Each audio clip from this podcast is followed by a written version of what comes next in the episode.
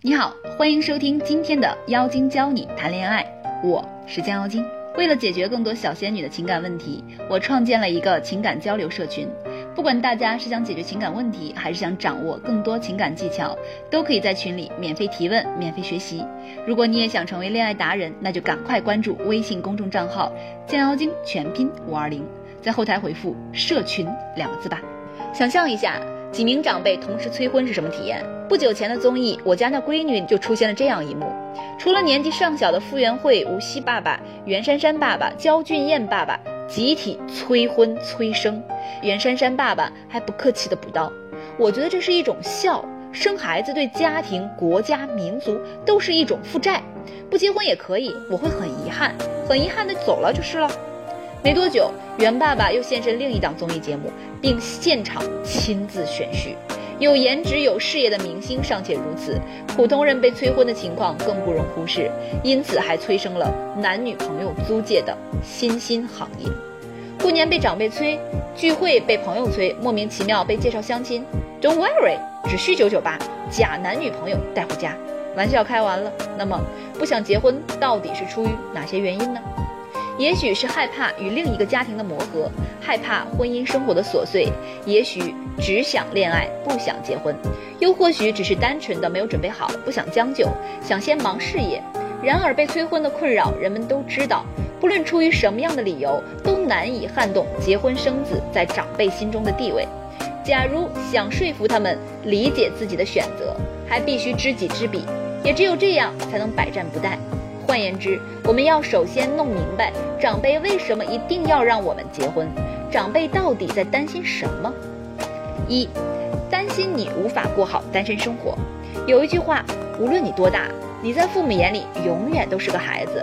他们一会儿担心你钱不够花，一会儿担心你生病没人照顾，甚至担心你家务不会做，灯泡不会修，老鼠不会赶。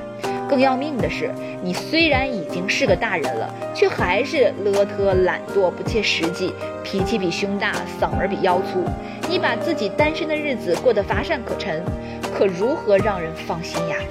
另一方面，就算年轻还能享受单身生活，而当朋友们逐渐结婚生子，人家都享受天伦之乐去了，那时谁还会愿意与你时常往来呢？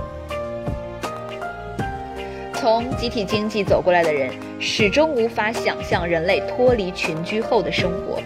对未知领域的恐惧，直接导致了他们认为不组成家庭等于无法存活。只有加入婚姻这个小群体，才能给他们带来一些安全感和归属感。二，担心你的老年生活没有孩子。就目前来说，养儿防老的观念在中国老一辈心中还是根深蒂固的。他们难以想象，没有孩子，娘迈病重的时候谁照顾呢？谁教你使用新科技产品呢？会不会被社会落下了呢？太多不确定因素让长辈们不敢做这个赌博，他们害怕将来孤身一人的你会后悔。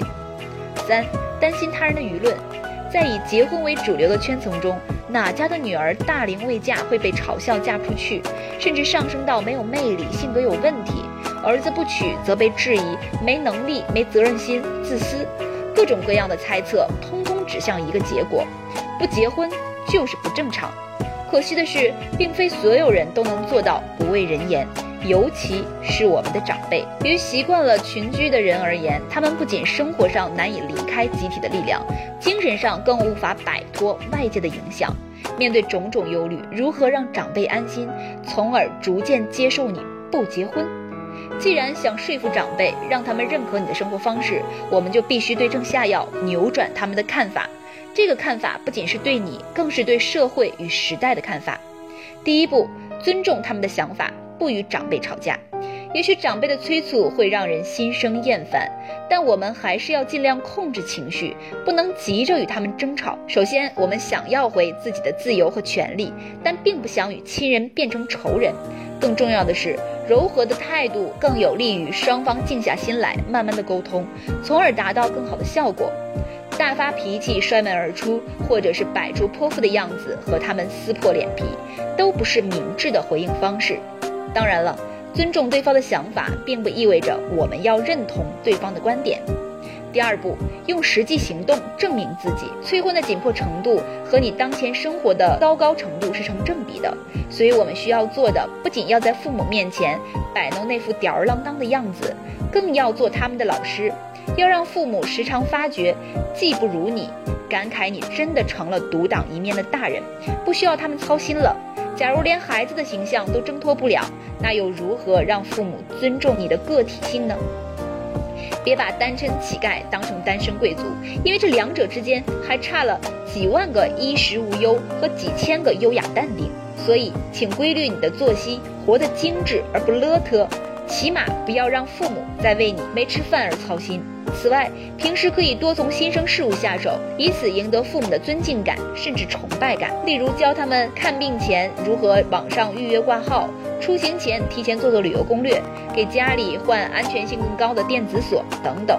你需要不断展示学习能力，以备在不经意间让长辈心想：哎呦，居然还挺靠谱的。这样你就成功了一半。第三步，坦诚地说出你内心真正的想法。你的目前为什么不结婚？坦诚地和父母说出你的想法。要知道，父母最担心的就是你稀里糊涂的过一生，毫无计划，毫无目标，最后惨败收场，后悔一辈子。所以，你心里怎么想的，就要告诉他们，让他们知道一切在你规划之中。你考虑的其实比他们想的都要多。那怎么跟父母有效沟通？如何规划自己的生活？请添加微信号“降妖精”全拼九九二，他会告诉你答案。如果是暂时还没有结婚的打算，将来还是希望组建家庭，大可让父母不必担心，可以强调你以为的晚婚的优点，比如经济上的支持，多经历几段恋爱会更加成熟，更适合进入长期关系等等。你可以这样说：我特别理解你们的心情，但是我现在更想在事业上有所成就之后再考虑结婚的事儿。我自己经济稳定了以后，在婆家的生活才不会受气。您觉得我说的对吗？我也有自己的规划嘛。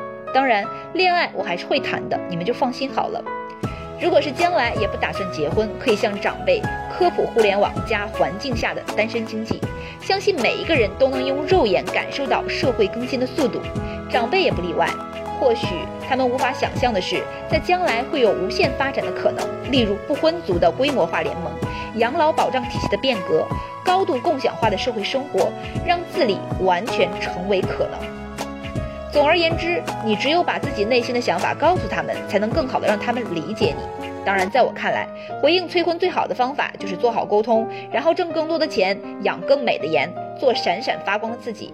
我们真诚尊重每一个人的选择。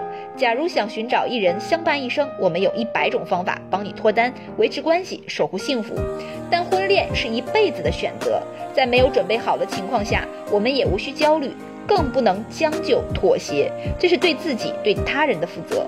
想知道如何与父母沟通，并让父母支持你的决定吗？快添加情感顾问，让他来教你吧。他的微信号是降妖精全拼九九二。